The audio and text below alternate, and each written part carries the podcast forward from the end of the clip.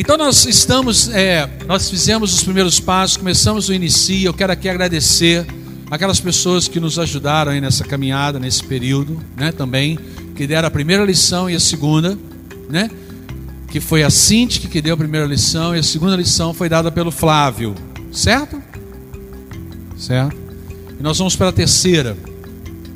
É, e então trilha de formação sete meses, mas terminando o inicie, nós teremos o batismo. Então todas as pessoas que querem ser batizadas têm que dar o nome para o pastor e tem que fazer o inicie, ok? Certo? Certo? Tem uma, uma mãe que me procurou e falou que a sua filha, uma adolescente, ela quer ser batizada. Eu falei assim, ok, então começa o discipulado com ela. Então já tem pessoas fazendo discipulado com ela, os primeiros passos. Discipulado não só os primeiros passos, viu querido? Discipulado é tudo, né? Nossa caminhada é vida com vida, é muito mais do que lição. O pastor tem falado isso constantemente, eu sei que você está ouvindo. Então fique ligado que vai ser em outubro o batismo, né? Apesar do pastor ter mudado a data, eu, eu acho que ficou legal para todo mundo né? Se não ficou, por favor, me procurem também. Mas depois nós vamos falar sobre isso. Seguindo, levar todo cristão a ser frutífero. Hoje nós vamos falar sobre direitos e deveres. Preste atenção. Nós estamos realmente vendo coisas básicas que eu acredito que todos que são membros aqui da igreja já passaram por isso. Se não passaram por isso, é importante. Se passaram, vocês vão relembrar.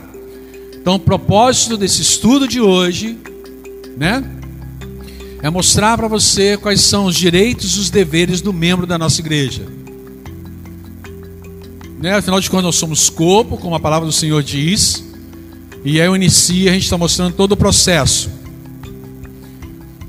Então você que já sabe, você vai relembrar. Você que não sabe, vai ficar sabendo. Porque isso é muito importante. É, mostra para nós o caminho em que o membro da igreja se sub, submete dentro das normas da igreja. Então nós o que? Pertencemos à igreja metodista. Quais são as normas da igreja metodista? Quais são as orientações da igreja metodista? E diante disso eu me submeto a isso. Então a igreja metodista possui diversos documentos. Diversos documentos. E dentro, né, deles nós temos um que se chama cânones. Nesses dos cânones nós encontramos é, os direitos e deveres e também a, a legislação da igreja para sermos bem organizados, bem estruturados. Mas você pode virar e falar assim: mas pastor, o que nos rege não é a palavra do Senhor? O que orienta a nossa caminhada não é a palavra do Senhor? Perfeito é o nosso livro de fé e prática, é a Bíblia. Beleza.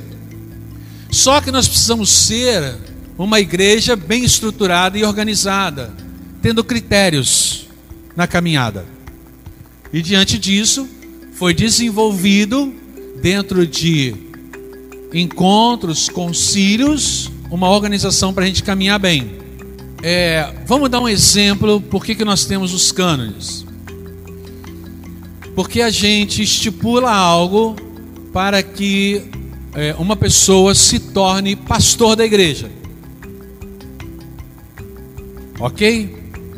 Para se tornar pastor da igreja metodista, você tem que estudar pelo menos cinco anos, fazendo curso superior de teologia, hoje reconhecido pelo MEC. Então, pastor metodista, para ser pastor, tem que estudar cinco anos. E depois que fez o curso de cinco anos, ele entra ainda no período probatório.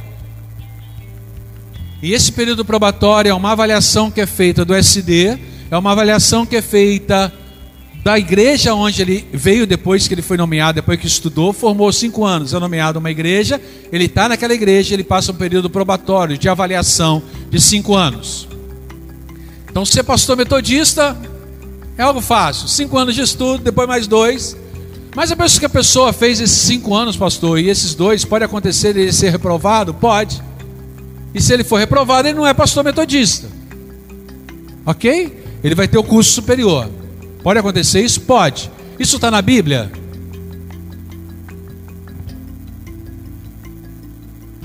Não, pastor, isso não está na Bíblia. Mas nós, enquanto organização, nós temos esse direcionamento. Mas, pastor, chamado pastoral, pastoral é chamado. Então, para que esse período de estudo? Para que se é chamado? Ser médico é chamado?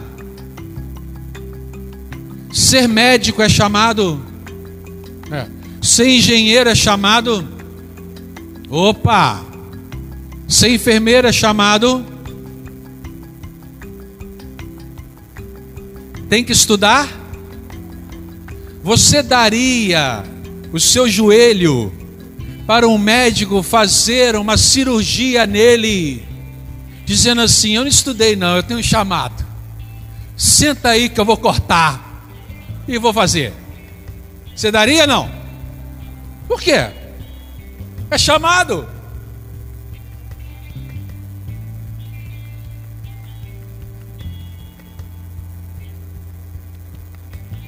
Tá vendo como é que a gente, né? A gente não pode levar a obra do Senhor de forma relaxada. Então o pastor é chamado, ele precisa estudar para. Senão nós vamos no oba-oba. E nós não podemos aceitar isso. Tá certo?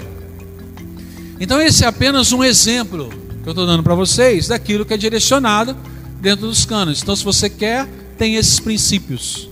E assim nós poderíamos citar várias coisas. Eu não vou citar várias coisas. Então hoje nós vamos para esse estudo e você pode pegar os cânones, se você quiser baixar pelos, pelo, pela internet, você pode www.metodista.org.br você entra lá, baixa, tranquilo. Está disponível para todas as pessoas. Ok? Sim ou não? Sim. Então vamos ver a respeito de direitos e deveres de um membro metodista? Vamos. A gente começa então com caderno e caneta na mão. Para a pessoa ser admitida como membro da igreja, para ele se tornar membro da igreja, um novo membro. Primeiro ponto que a gente vai destacar aqui né, de admissão de novo membro para recepção, a gente tem então algumas orientações dentro da admissão como membro. Ela precisa ter aceitado Jesus Cristo pela fé como seu Senhor e Salvador. Bíblico. Então vocês vão reparar que tudo aquilo que está nos cânones é algo bíblico. Para ser membro, ela tem que aceitar Jesus Cristo como seu Senhor e Salvador, se arrepender dos seus pecados e ter disposição para viver a nova vida que o, o Evangelho ensina. Ok? Então, vai gravando aí.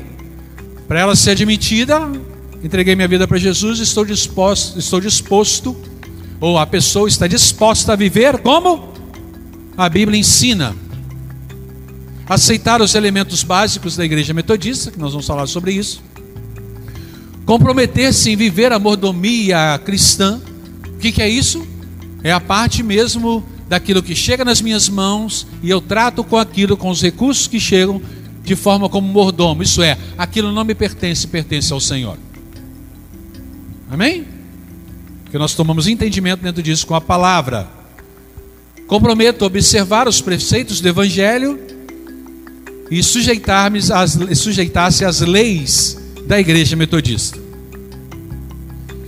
Outra, outro ponto importante é ser batizado. E se foi batizado quando criança, ela apenas confirma o pacto batismal. Se ela foi batizada em nome do Pai, do Filho e do Espírito Santo. Se fugiu disso, não é o batismo bíblico. A pessoa que ela é batizada em nome do Pai, do Filho e do Espírito Santo, mas é consagrada a outra coisa, ela não é o batismo bíblico, então ela precisa passar pelas águas novamente. Ok? Tranquilo? Sim ou não? Sim. Direitos e deveres do membro. Os direitos dos membros da igreja metodista são que é o 2 ali, né? Direitos e deveres. Testemunhar Cristo ao próximo com os seus dons, participar dos cultos bíblicos, né, dos cultos públicos, da escola dominical e demais serviços dentro da igreja metodista. Então, isso é o dever seu, meu, como membro, usar os dons, participar dos cultos da escola dominical e do serviço. Contribuir regularmente com os dízimos e as ofertas para a manutenção da missão de Deus por meio do ministério da igreja metodista. Então, quem se tornou membro assumiu isso com a igreja. Ok? É bíblico? É bíblico, eu assumi. Pautar os seus atos pelos princípios do Evangelho e pela doutrina e costumes da igreja metodista. Sujeitar-se às exortações pastorais, porque se é pastor, tem autoridade sobre a vida, autoridade que o Senhor deu esforçar-se para iniciar trabalho metodista onde não existe, reconhecer o chamado como ministro de Deus para diversas áreas da missão que nós temos visto a respeito dos ministérios, exercer os dons participando de ministérios e serviços da igreja metodista e na comunidade também. Isso é, eu sou um metodista que tenho um dom, sirvo na igreja e na cidade onde eu estou. OK? Amém. E submeter-se à disciplina eclesiástica da igreja metodista. Tranquilo? Vamos aos direitos, esses são os deveres. Que direito que nós temos então como membro? O direito que eu tenho é de participar da consagração da ceia do Senhor e receber os demais meios de graças que aqui são oferecidos. Outro, pedir o sacramento do batismo infantil para os meus filhos e ser instruídos para esse sacramento. Então, peraí, então se eu sou membro da igreja metodista, eu posso pedir o batismo dos meus filhos? Pode. Você tem um compromisso. E se você assumir um compromisso com o Senhor, você assume um compromisso com a igreja e também com os seus filhos. Amém? Ok, amados? Receber a bênção sobre o seu casamento, segundo o ritual, né? E também preparar para isso. Participar de cursos de formação cristã, segundo a orientação da igreja. Nós temos feito aí o ciclo, o trilho de formação. Votar e ser votado para ocupar cargos dentro da igreja metodista, é, sempre observando aquilo que os cânones orientam. Por quê? Porque a igreja metodista, ela é estruturada da seguinte maneira: igreja local, distrito, região e área geral. área geral é o Brasil. Tá certo? Brasil. Isso aqui é importante para todos nós. Aqui está faltando uma região, que foi uma região a mais, a oitava. Mas eu vou explicar, não sei se vocês estão conseguindo ver legal aqui. Então nós temos sete regiões né, mais a região missionária da Amazônia, a região missionária da Amazônia e a região missionária do Nordeste. Então nós temos ali a primeira região, que é Rio de Janeiro, sul do Rio de Janeiro, norte do Rio de Janeiro é a sétima região, a segunda é o sul, Rio Grande do Sul, Santa Catarina e Paraná e Santa Catarina, a sexta, parte de São Paulo, que vai para o litoral, a terceira, a quarta região, que é a nossa região. Então a Igreja Metodista em Além Paraíba pertence à quarta região, que é Minas e Espírito Santo sem o Triângulo Mineiro. Ok? Tá? E aí nós temos ali a quinta região, que pega a parte de São Paulo, e agora aquela outra área onde vocês estão vendo ali, né? É a oitava região. Então eu estou colocando isso aí para facilitar a nossa compreensão. Então a igreja metodista em Além Paraíba pertence à quarta região. Certo? Beleza. Para nós entendermos como a igreja metodista ela é estruturada. Isso é importantíssimo. Então nós temos na área geral da igreja o colégio episcopal, que são os bispos. Cada região tem um bispo, certo? Como é que chama o nosso bispo? Bispo Roberto. Nós temos a parte administrativa também, né? Que é a COGEAN, Coordenação Geral de Ação Missionária, que são os bispos, pastores e leigos. Quando você é membro de uma igreja local, você pode ser votado para pertencer à COGEAN. Interessante isso.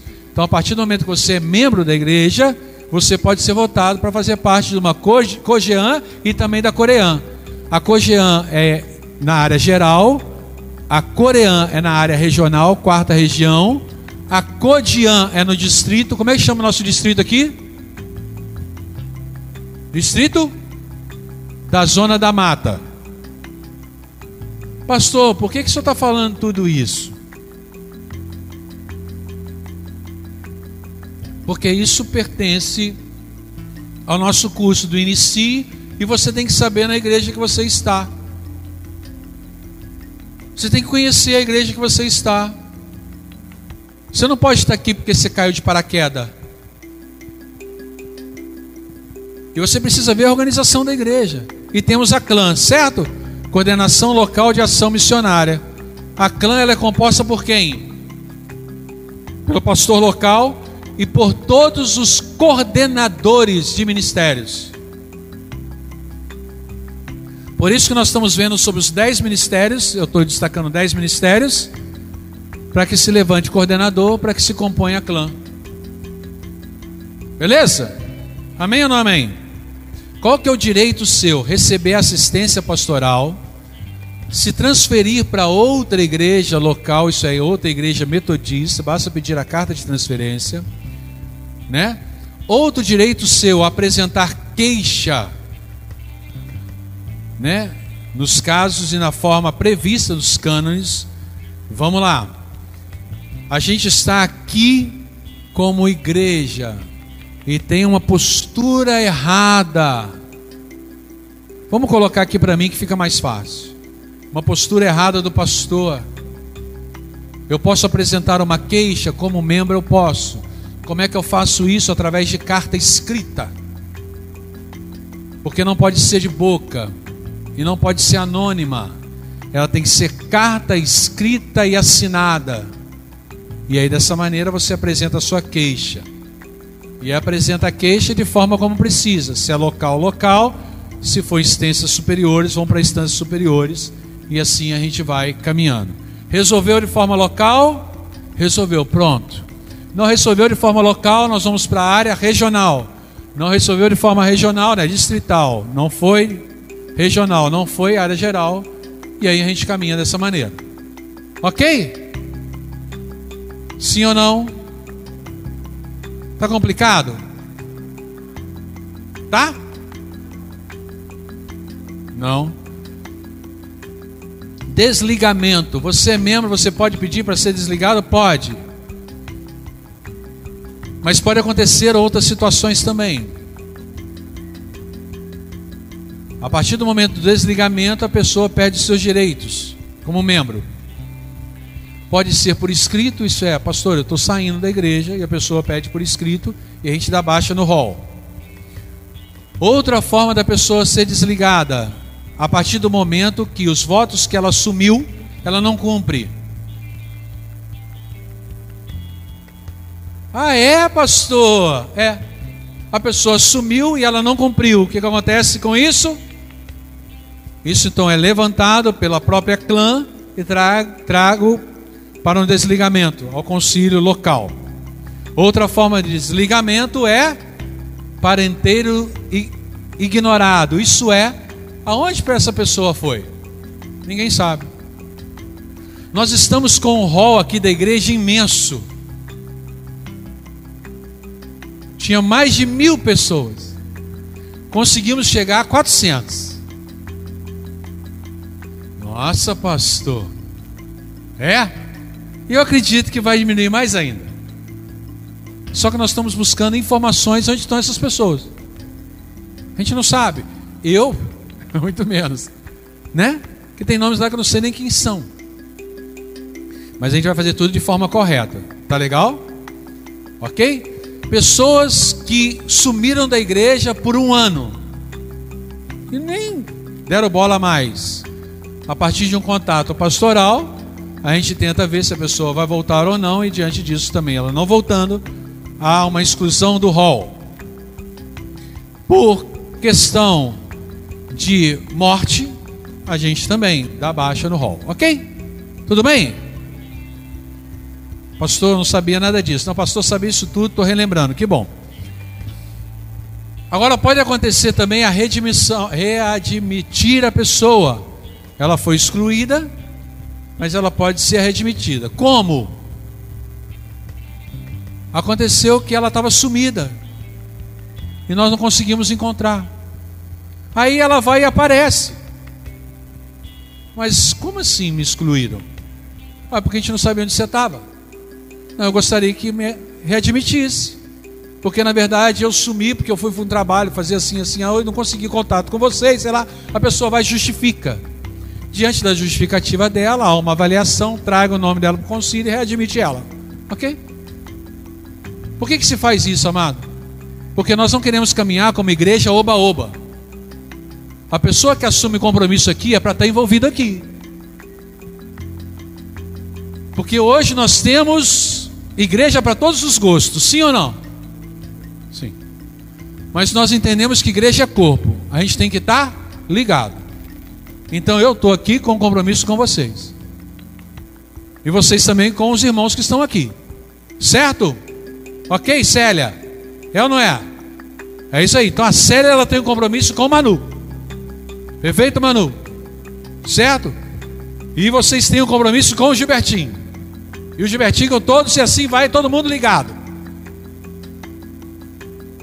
Por quê? Porque a sua presença é importante, você abençoa a vida, você é um abençoador. Beleza? Beleza. Vamos seguir. Isso também tem que ser apresentado de forma escrita, caso aconteceu, né, o desligamento da pessoa. Vamos seguir. Com relação aos aí vem uma pergunta, né? com relação aos deveres e direitos. Tranquilo? Uma pergunta, olha aí, coloca aí, coloca aí. Dúvidas, perguntas? Pode falar. Não, ela fez o batismo na igreja metodista, ela pode apenas é, confirmar o, o pacto batismal que os pais fizeram. Ela vai declarar que os pais fizeram e ela aceita aquilo. Tá bem? Ok, isso vai do desejo dele mesmo. Se ele virar e falar assim: Eu gostaria de passar pelas águas novamente, ele pode passar pelas águas novamente. Mas se ele quiser confirmar o pacto dele que os pais fizeram, ele confirma. Então eu vou dar um, um exemplo vivo nesse lugar. Eu, eu fui batizado quando criança, pronto, e confirmei o meu pacto, acabou. Não passei pelas águas de novo. Por quê? Porque eu não tive necessidade. Não havia necessidade nenhuma de passar porque eu tinha certeza daquilo que meu pai firmaram no altar do Senhor. E eles exatamente caminharam comigo dessa maneira. Desde criança mostrando o caminho do Senhor.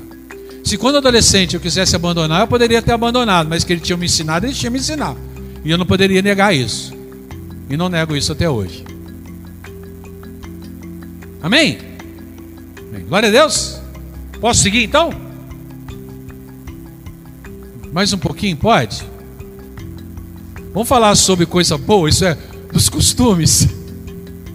Quais são os costumes da igreja metodista? Isso vem, amados, desde Wesley. Exatamente, John Wesley. É um código de conduta cristã para as pessoas, né? Que procuram conforto espiritual e desejam uma vida de santidade. Por isso tem direcionamento. E aí, nessa caminhada, desde lá do início, do início da igreja metodista, no movimento metodista com Wesley, isso vem sendo revisto, analisado e caminhamos dessa maneira. Então a gente recomenda a todos os membros da igreja metodista como prática de vida. Primeiro, não praticar o mal. É bíblico? Zelosamente praticar o bem, Por que zelosamente? Porque se não for de forma zelosa, a gente vai combater o mal com o mal e o bem com o bem. Mas de forma zelosa a gente. Certo? Sim ou não? Atender às ordenanças de Deus. Isso é aquilo que Deus chamou. Eu estou disponível a obedecer. A obedecer. Tá?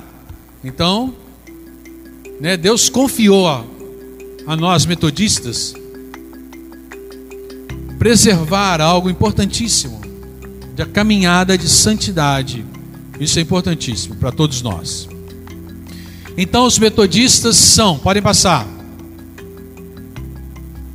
Olha só, gente, isso é muito sério. Moderados no divertimento.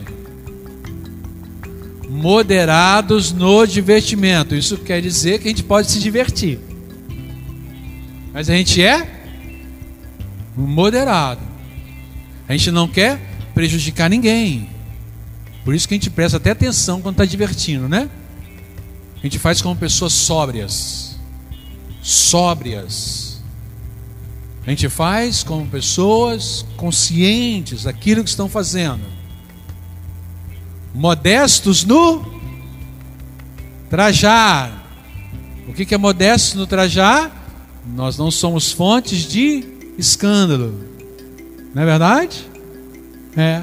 Ah, pastor, então quer dizer, né, que metodista não pode usar é, biquíni, nem bermuda, nem nada disso. Você vai usar isso lá na piscina, na praia, que é o normal, é, né? Não é o normal. Você não vai ser de escândalo por aí. Ok, amados? Sim ou não? Né? Abstemos do álcool como bebida. Isso é, metodista não bebe. Ah, não, pastor. Não, não bebe. Nossa, pastor, o que, que é isso?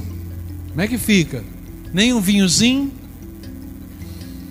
Aí as pessoas viram e falam assim: é proibido. A questão não é questão de ser proibido. Como é que o pastor explicou uma vez? Quem lembra? Como é que é? Quero ou não quero? Né? Eu vou dar só um testemunho para vocês. É, vamos contar um pouquinho da história. Por que, que os metodistas tomaram isso como iniciativa? Por causa da depravação que existia na Inglaterra. Então as pessoas lá enchiam a cara. Então, se nós queremos ser o diferencial, a gente não bebe. Isso veio com a caminhada. A gente vira e fala assim: é diferente nesses nossos dias? Não é diferente nos nossos dias.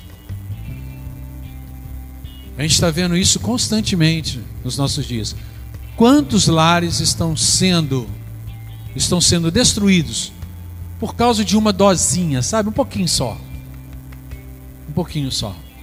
A gente arrumaria justificativa para poder beber vinho? E vamos ficar batendo papo aqui até amanhã, se quiser. Por muitos meses até a respeito disso. Certa vez estava eu na igreja. E nós estávamos orando e acompanhando o rapaz que ele ia para a igreja e ele ia bêbado. Ele não conseguia ir sóbrio, ele era viciado. Lembro o nome dele até hoje, Jorge. E aí ele ia para a igreja, ele sentava, ele assistia o culto e ele estava naquela batalha com bebida. Até que nós então tivemos um momento ali, normalmente de oração, e ele tomou a decisão, e ele estava tentando isso há muito tempo. Ele chegou para a igreja, num dia, depois de não beber, e ele tremia muito. Eu cheguei perto dele e falei assim: Jorge, tem um café ali, querido. Vai lá, vai tomar um café, vai comer alguma coisa e tudo. Ele falou assim: Pastor, eu já fiz isso. Pode deixar, eu estou bem. Uma enfermeira que estava ali naquele local virou para mim e falou assim: Pastor, esse rapaz vai ter uma convulsão. Porque ele é viciado, pastor. Eu falei para ela assim: então senta do lado dele, porque ele não quer sair daqui. Pastor, a gente precisa levar ele para o hospital. Eu falei assim: vamos respeitar, vamos estar tá orando, intercedendo. Ele não quer sair daqui. Ele tava, ele não tinha bebida, ele estava tremendo, amados. Algo que eu presenciei, tremendo ali. E aí, quando acabou aquele momento, eu cheguei perto dele e falei assim: Ô Jorge, Vai no hospital, vai tomar alguma coisa, querido. Ele, pastor, eu estou nessa luta aqui. Eu falei assim, eu sei que você está, nós estamos juntos nessa daí. Aí foram pessoas com ele para o hospital. E ele ficou no hospital tomando alguma coisa que o médico orientou para ele tomar, para ele não ter convulsão ali. E aí passou algum tempo ali no hospital. Beleza. Depois uma, a irmãzinha entrou em contato comigo e falou assim: Pastor, o médico já liberou, ele pode ir para casa, nós vamos acompanhá-lo. Eu vou levar ele para minha casa, beleza. Ficou numa boa e tal, ótimo. E com isso ele começou a se recuperar. Até que chegou um domingo de ceia. Distribuímos o cálice, distribuímos o pão, e ele estava com o cálice nas mãos. Com o pão e com o cálice. Orei e falei: podem comer e beber. Ele botou o pão na boca e o cálice ele segurou e entregou para uma senhora que estava do lado, chamada Dona Neuza. Neuza é o nome dela. Ela virou para o Jorge e falou assim: Jorge, pode beber, é suco de uva. Aí ele falou assim: Eu não posso, não, dona Neuza. Pode beber, não é vinho, é suco de uva, Jorge. Pode. Ele falou assim: Eu não posso, não, dona Neuza. Que, Jorge?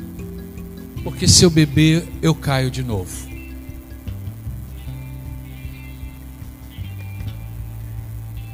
Era suco de uva.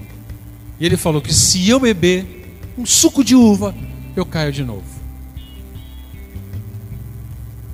Aquilo ali tocou ainda mais no meu coração quanto a essa questão do álcool. Mais ainda, mais ainda, quanto ao álcool. Porque às vezes a gente pensa no nosso prazer, mas a gente não pensa na vida do outro, em abençoar a vida do outro. E eu creio que desde lá no nascimento da igreja metodista, Wesley colocou essa situação para os metodistas para proteger a vida de outros. Porque pensava no próximo. Se nós cremos em Jesus Cristo, que entregou a nossa vida por nós, e cremos nesse amor, se nós não estamos dispostos a entregar a nossa vida pelos outros, nós não entregamos, nós não entendemos aquilo que Jesus Cristo fez por nós. É algo muito sério. Eu vou parar aqui. Ano que vem a gente volta. Ah, qual é a função do bispo? A função do bispo, a função do bispo é pastorear os pastores, mas também ele se envolve com a área é, administrativa, né? Depois a gente pode pegar até nos cânones, porque tem ali nos cânones todas as funções dos bispos, dos bispos, tá? Mas a função do bispo é essa, né? Ah, sim, ele tem essa incumbência também de nomear os pastores para as igrejas, né? Saber também como está cada igreja para poder fazer as nomeações, né? Isso tudo é função também do bispo. É verdade. Tem toda essa incumbência aí também, né? Então, é, esse ano é ano de concílio regional, né? Então tem nomeação, né? E a cada dois anos tem. E aí pode acontecer isso. São as mudanças, né? Que, que vai diante daquilo que o bispo realmente define, né? Mas assim, às vezes a gente vai e, e é preciso a gente sempre buscar, né? No Senhor entendimento para a gente poder viver. É, amados, eu sou metodista. Não porque eu posso dizer, ah, porque meus pais eram metodistas, eu sou metodista. Não é questão disso, sabe? Eu sempre questionei algumas coisas, sempre, sempre, sempre. Porque eu não quero ser por, por apenas. É, como é que fala? Por passar de família por família, sabe? Para família, família. Não quero, não quero, não quero. Eu quero viver, é lógico, aquilo, né? E eu sempre penso em passar para os meus filhos aquilo que é correto. E eu creio também que meus pais também pensaram dessa maneira, né? Os pais pensam dessa maneira, de passar aquilo que é correto. Mas é preciso a gente sempre fazer uma avaliação para a gente ver se nós estamos na pegada e na caminhada correta, né? Então é, é algo para nós fazermos enquanto igreja, né? É algo para nós fazermos como, como cristãos, amém? Amém ou não amém? Que a felicidade do Senhor, a alegria que só o Espírito Santo traz, Tome conta cada vez mais do teu coração, da tua mente. Que o Senhor conduza os teus passos.